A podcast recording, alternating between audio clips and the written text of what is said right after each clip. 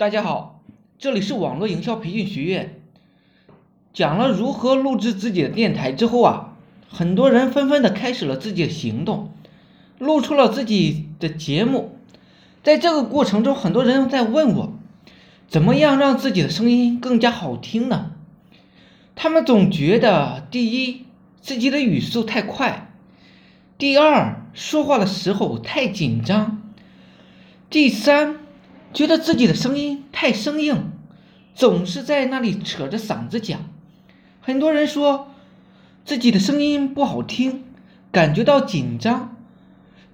因此，很多人问我该如何去调整自己的气息呢？如何调整自己的声音？要学会自己的声音，并不是一个特别难的事。我在这里告诉大家一个方法，只需要你用五分钟。就能达到我现在的这个水平，但是我一定知道你的水平一定会比我高，因为我的声音并不是特别的好听。这个秘诀就是深呼吸，你尝试一下，深深的吸一口气，通过你的喉咙，通过你的肺部，一直到达你的腹部，深呼吸，再吐出来，再深呼吸，吐出来。在做三第三次，注意，在做第三次的时候，一定要将这股气从你的鼻子或嘴巴到你的喉咙，到你的腹肺部，再到你的腹部。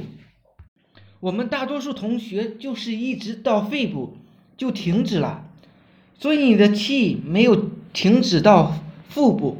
我们再做第三次，吸。呼，有没有感觉好一点呢？找到这种感觉以后，你就可以尝试着去改变说话的声音、说话的速度。我说话的声音很低沉，但因为我自己在用自己的腹部施力，所以声音说出来非常的低沉。但是这是比较有底气的，并能够控制自己的说话速度。很多人呢，把自己。气到肺部，通过嗓子使劲去喊，可能二三十分钟不到，你的嗓子就哑了。今天跟大家聊这么多，怎么让自己的声音更好听呢？总结一下：深呼吸三到五次到自己的腹部，再吐出来。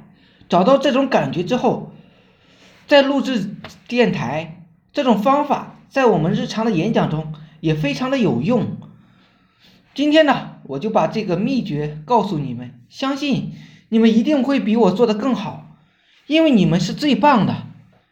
好了，今天呢就讲到这里，大家有兴趣的可以加我微信二八零三八二三四四九，谢谢大家，祝大家发财。